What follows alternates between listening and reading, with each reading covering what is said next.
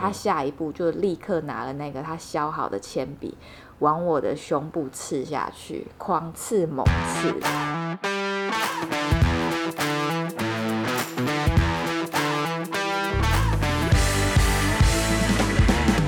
欢迎收听《贤妻良母小妈趣论》。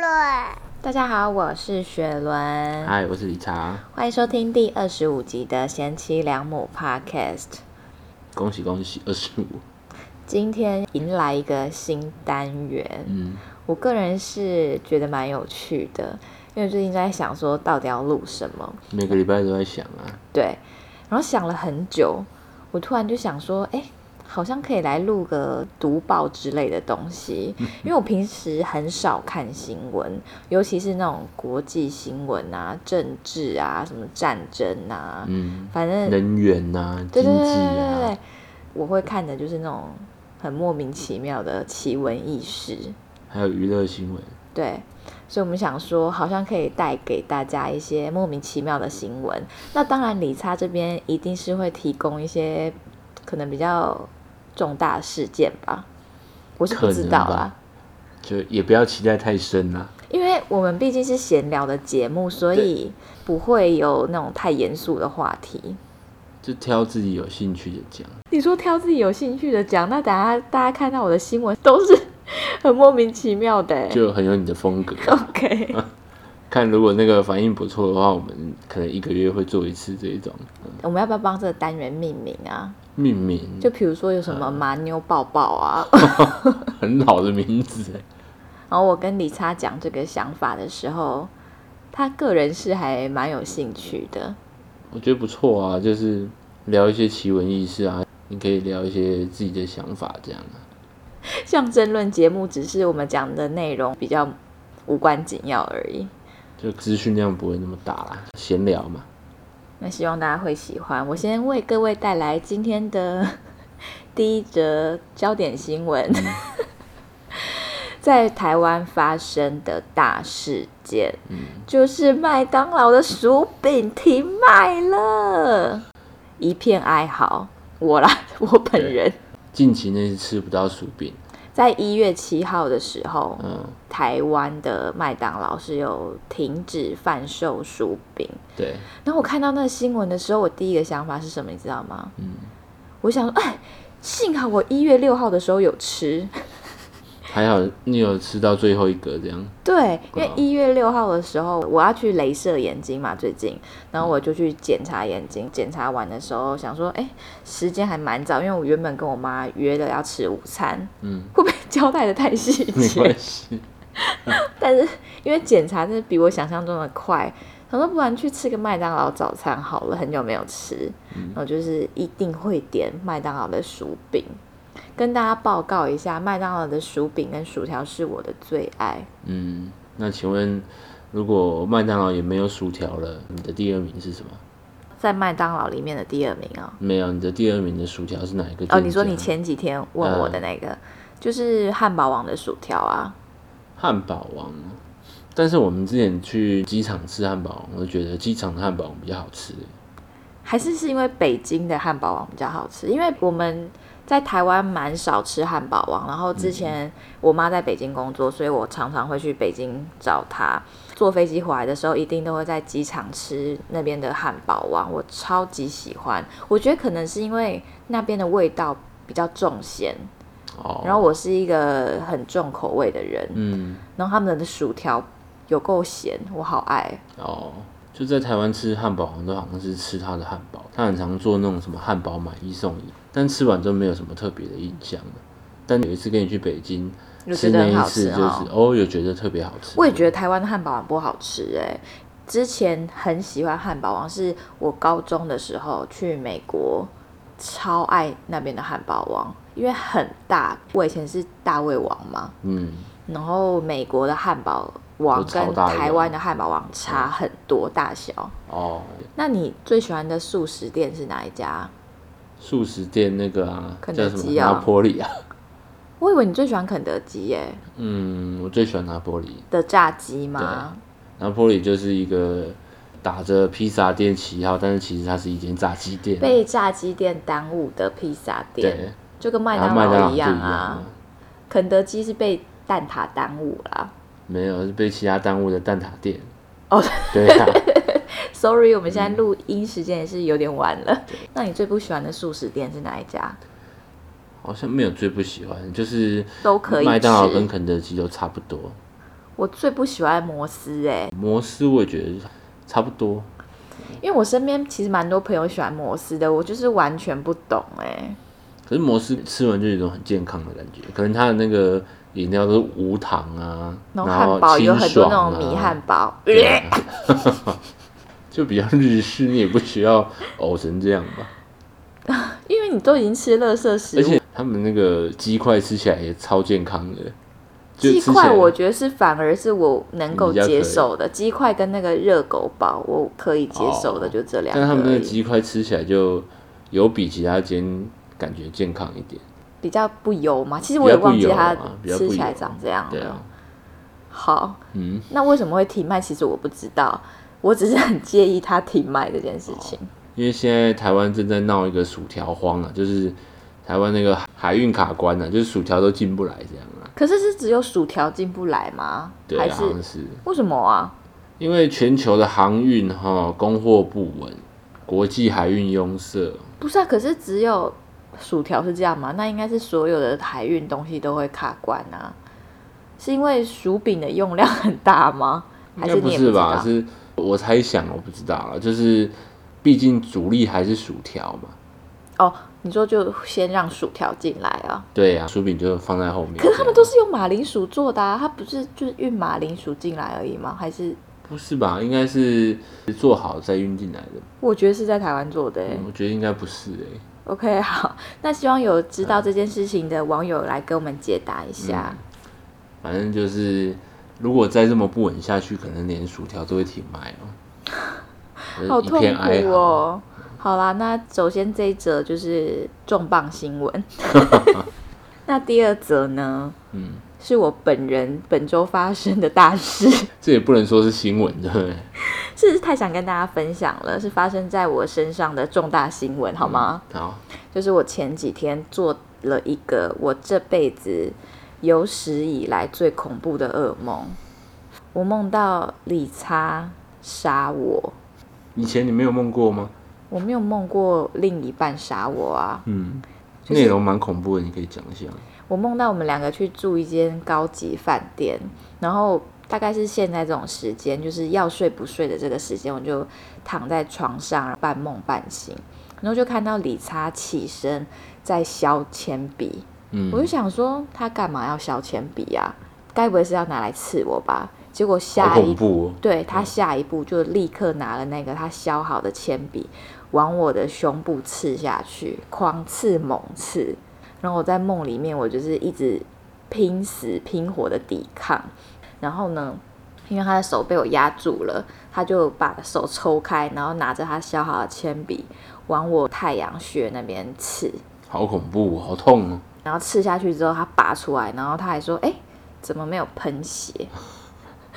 哇，那种变态杀人魔在做人体实验。对，然后我就趁他去找其他尖锐东西的时候，就赶快跑出那个房间门口，在饭店的长廊上面狂奔，然后每一个房间的电铃我都按，嗯，看有没有人会出来救我。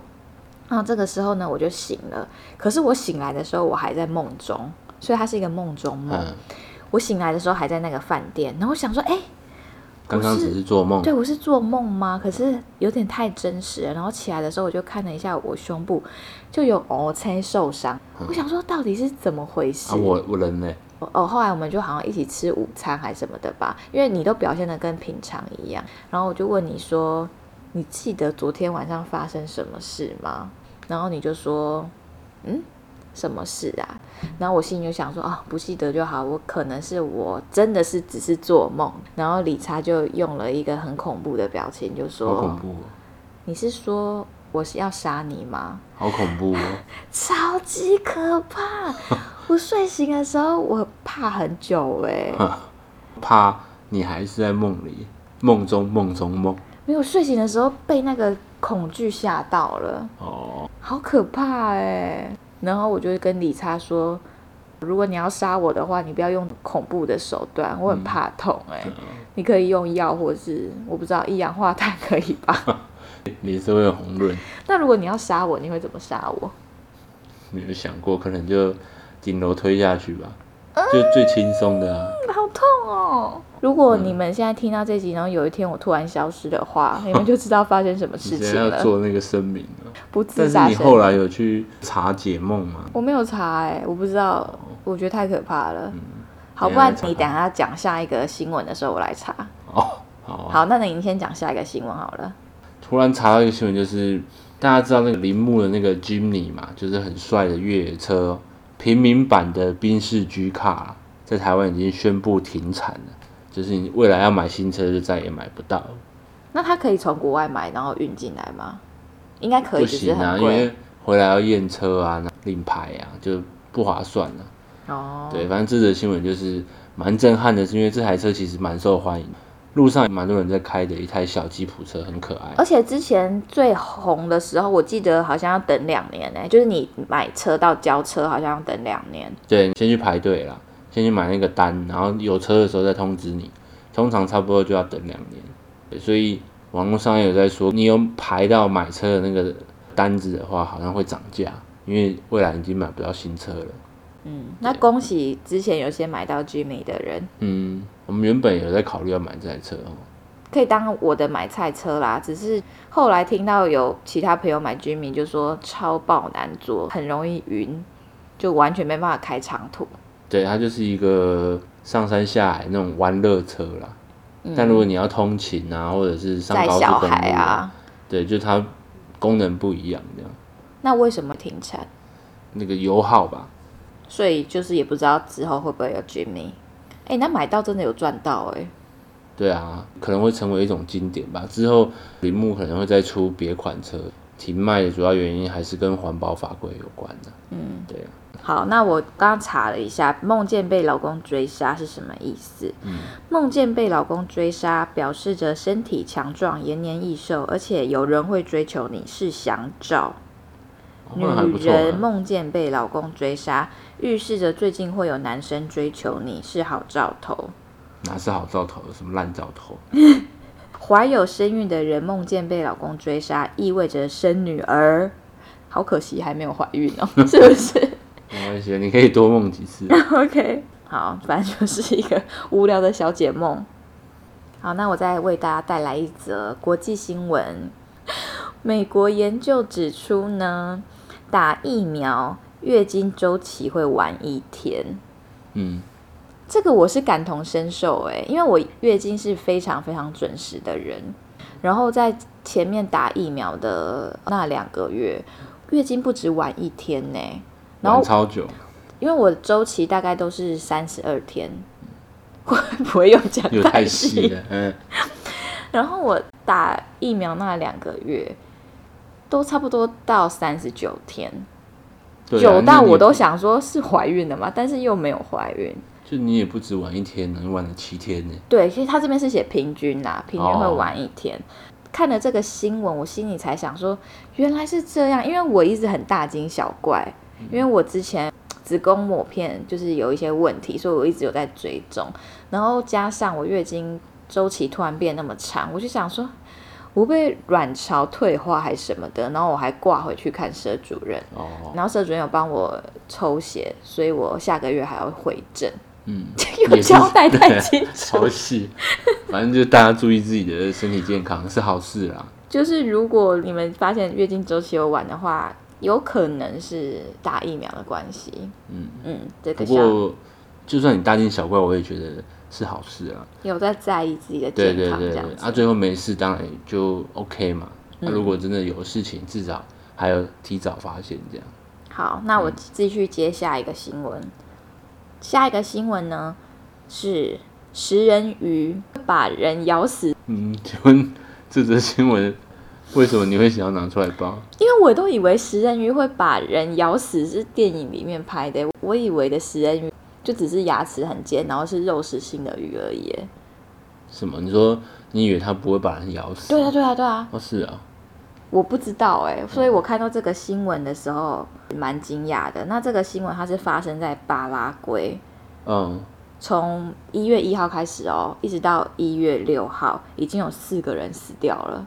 哦，那很多很多，而且有二十个人被鱼咬受伤。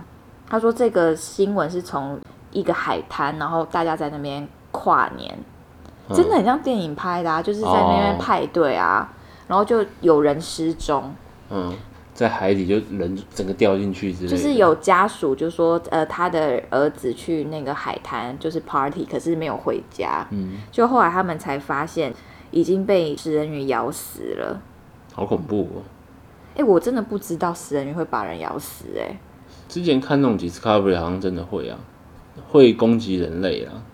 是他们闻到血的味道才会攻击吗？他不用闻到血的味道，感觉他就直接看到就咬哎、啊，是哦。对啊，但是他们应该是一群的嘛，才会把人咬的这所以才会。那么恐怖啊，对啊。好啦，那如果有去巴拉圭的，去巴拉圭的朋友，要小心啦，没有啦，你本来你在台湾你去玩水也要小心啊，对啊，嗯，注意自己的人身安全啦。嗯，那你讲下一个新闻，因为我的新闻好像差不多剩几个了。但我下一个新闻接下来是比较沉重的，嗯，对，这也是雪人告诉我的新闻，我后来才去看，就是网络上有一个叫做木子小姐的一个新闻，那她本人是有蛮严重的忧郁症，去年她好像有发一篇网络文章啊，反正大家再自己去查，然后她就爆红，主要她是一个台大的女生，我记得她那个文章是说她在台大休学，然后去拍 AV。对对对，她好像也没有拍 AV 吧，就是拍比较裸露的照片啊，那啊。只是标题啦，对对对对，实际上有没有去拍，其实我没有去查，我都在查她这礼拜的那个新闻，对，他就是觉得在那个状态之下，好像可以释放他的压力，这样子。嗯，忧郁症很严重，然后时不时都会有那种想要自杀的念头，这样。嗯，这礼拜的大新闻就是他原本忧郁症很严重，然后就一直在看医生，那最后呢有去寻死，但是也失败了。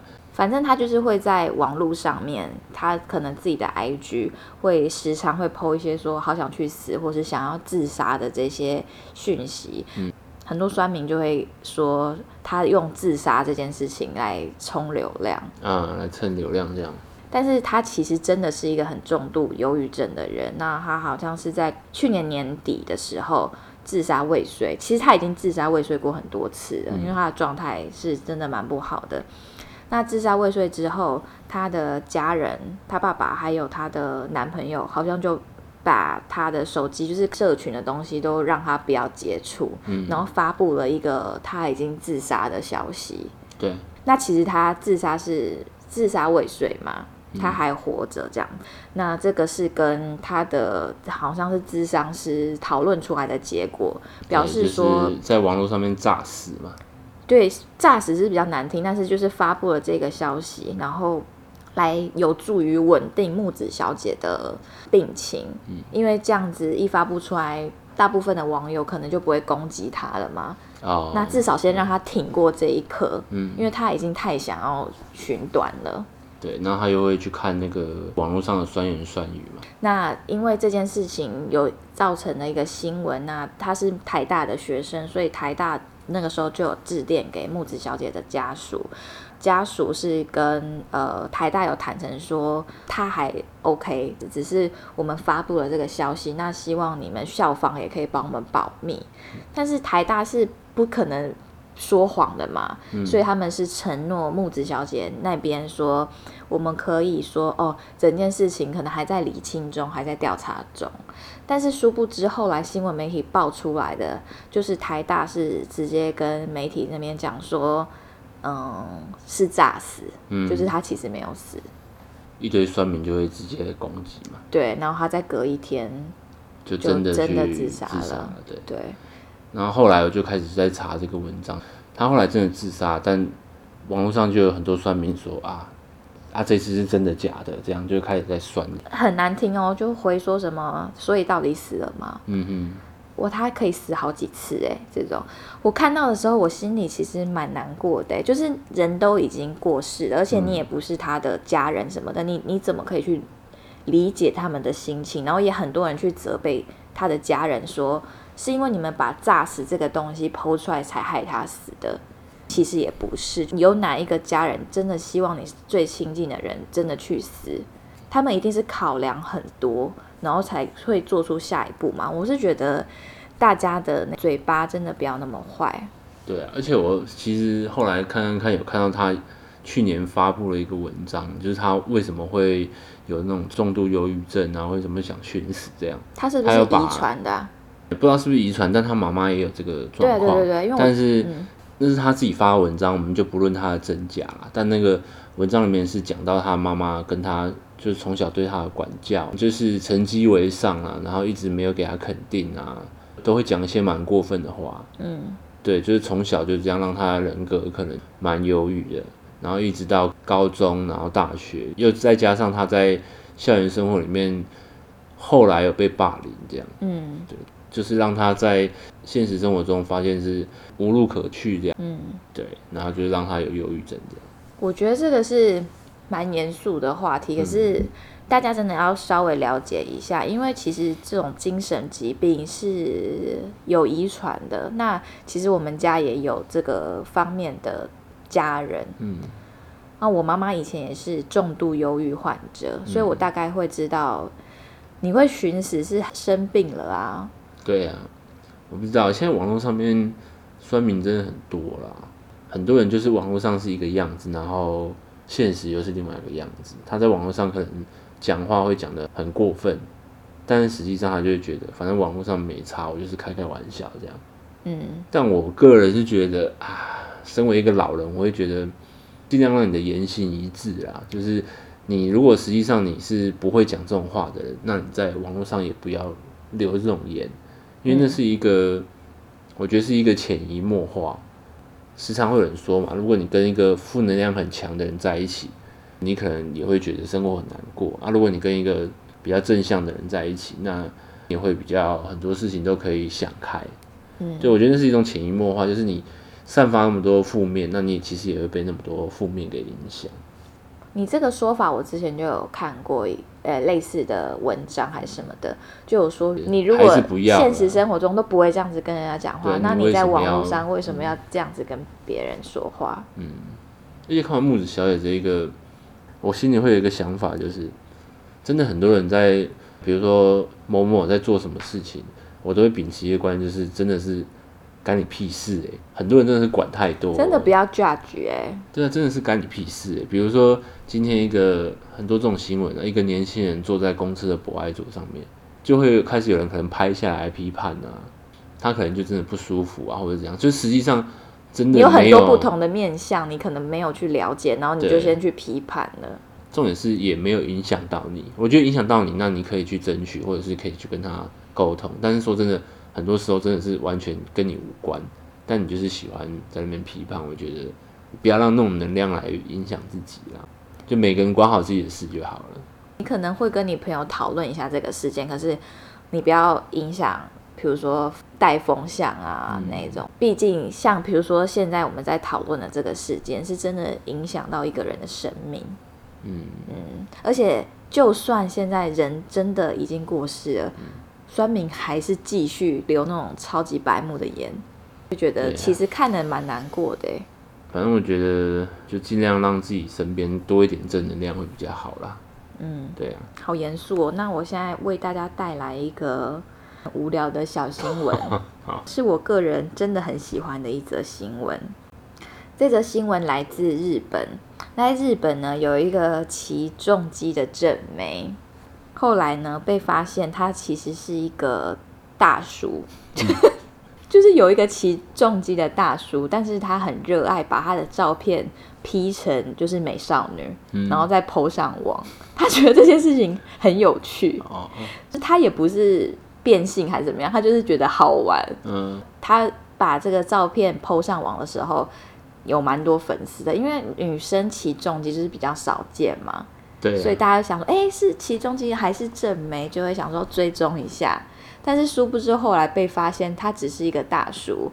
我跟李查讲的时候，李查还说：“哎、我记得这个新闻呢，我记得那个那个大叔是不是就是长得蛮清秀、蛮像女生的？”我说：“嗯没有啊。然后我给他看照片，他也是有点傻眼，不过我看照片，大叔修图真的是蛮厉害的。很强啦。嗯，所以呢，他现在就已经被大家发现他是大叔了嘛，那他也不避讳，反而呢有更多粉丝去追踪他，而且还有人找他去拍写真集。但我就不知道他要拍什么写真集，哎，是以大叔的形象，还是说拍完之后再修成那应该是修图的形象吧，就有点像是那种虚拟偶像的感觉。那也算是大叔的一种创作嘛。那你们重机界，我们重我加入重机界是不是？那你会觉得正妹骑重机很有魅力吗？我没有特别感觉，哦，是哦，对，会喜欢追那种重机正妹，通常那个妹都是骑那种那赛车种竞速的的那一种，对，那种东西叫仿赛啊。嗯。个人是对仿赛一点兴趣都没有，那如果说正妹骑重机会加分吗？还是会加分的，就会觉得哦好很酷。酷那、我自己就本来就喜欢比较酷的。那刚刚那个新闻，我觉得 你也要下评语哦。好，你下。我有那时候看到这个新闻的时候，我觉得很可爱啊，就是那个大叔应该也不是要骗人家钱还是什么，就是觉得好好玩玩呐、因为我觉得做这件事情的人就是很好笑哎、嗯，他就是喜欢起重机，然后又喜欢搞怪。搞怪，我觉得蛮好。人到一个岁数，我觉得一定要有自己喜欢做的事情，才不会无聊啦。你说 P 成女生，然后再 PO 上网，OK 啊，OK 啊，反正我就看这种大叔，然后做一些好玩的事，我都觉得哇，嗯，很棒，在享受他的生活。哎、我真的觉得当男生很好玩哎、就你可以做这种事情。然后我之前有看一个影片，是一群臭男生，他们就在那个积水的路旁边，然后摆了两三张椅子，嗯。然后就写了一个立牌说：“请泼溅我。”嗯，你知道车子开过去就会有水花，对，只要一有车过去，然后把他们冲湿，他们就呜。就这一定是那种几个男生，然后哦狐群狗党嘛，好想玩这种游戏耶！臭男生嘛，可是女生就也找不到几个愿意会这样子跟你一起玩的啊，对啊，女生玩的东西不一样啊，所以真的当男生还蛮好的。当男生就是比较北蓝的。好啦，那你再讲一个好了，是你最后一个新闻吗？，对，是我最后一个新闻。好莱坞男星哦，我们的那个基努里维，你现在是讲娱乐新闻吗？对，但我觉得这个新闻很棒。娱乐百分百，嗯，基努里维，我好像也有看到这个新闻诶、对，最近呢，就是他有拍新片《骇客任务》的新作这样子，那他会把他的片酬七十趴捐出来，捐给血癌治疗研究机构，我有看到，很感人。而且常常会有那个进入李维秀，就是他是一个大善人嘛，对然后人很好，然后都会坐地铁啊什么的。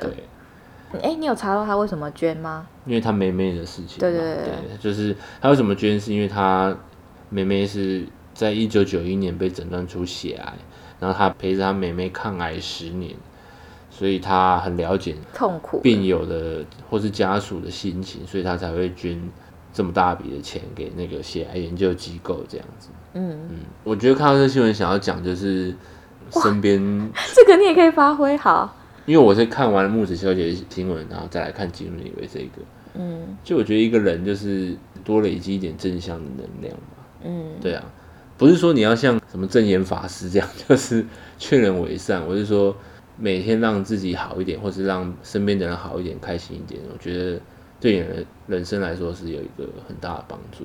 我觉得我是这个角色、哎，我算是蛮开心果的吧。啊我算是一个蛮正能量的人。对啊，人生真的很难呐、就是尽量让自己开心一点，然后远离那种会让你不开心的。人事物，对我觉得你就是只要在意你在意的人就可以了对啊。，嗯，这是我很常告诉自己的一句话，因为我也是一个非常非常在意别人看法的人。那我记得以前我一个朋友就会跟我讲说，等你生小孩之后你就知道了啦，你要担心，你要烦恼，你会在意的事情还很多。别人讨厌你啊，别人说你怎样，你根本不会去在意，因为他们根本不值得你在意。对，然后我真的是后来生了小孩之后，我有改善很多。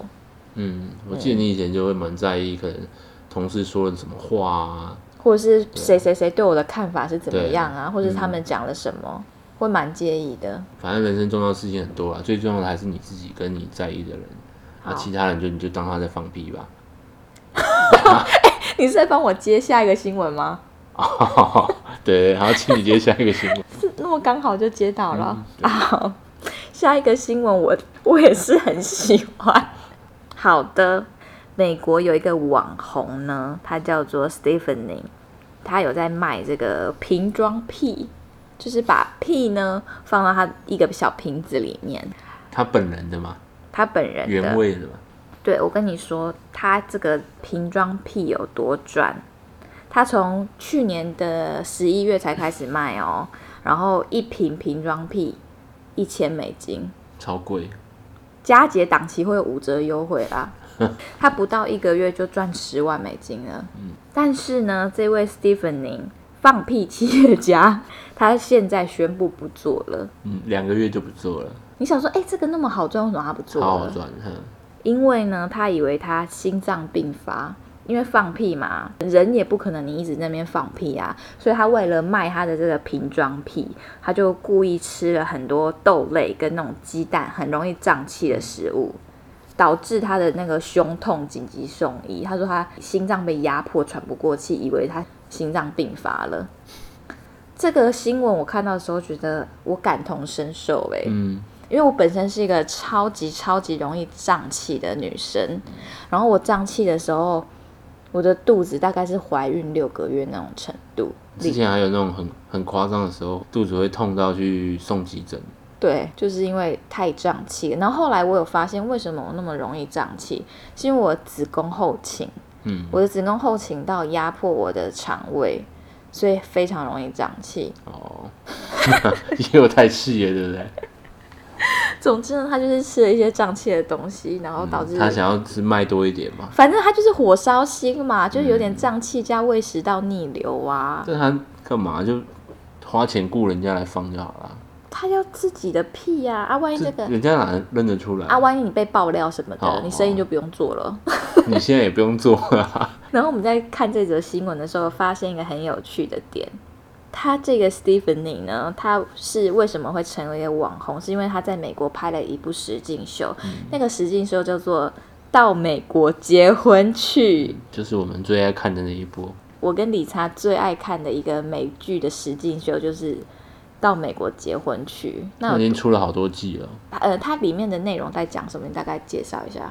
他都在讲异国恋，嗯比如说一个美国人配一个他国人，可能亚洲人，可能中东中东人这样子，因为是异国嘛，所以他们一定要克服，比如说完全是网恋，然然后他们会拍他们第一次见面，可能飞到对方的国家这样子，啊，就会有那种照片跟本人根本长得不一样根，本差很多，或或是者是一直被骗钱。对，或者是他们网恋的时候很甜蜜，结果实际相处就很糟糕这样。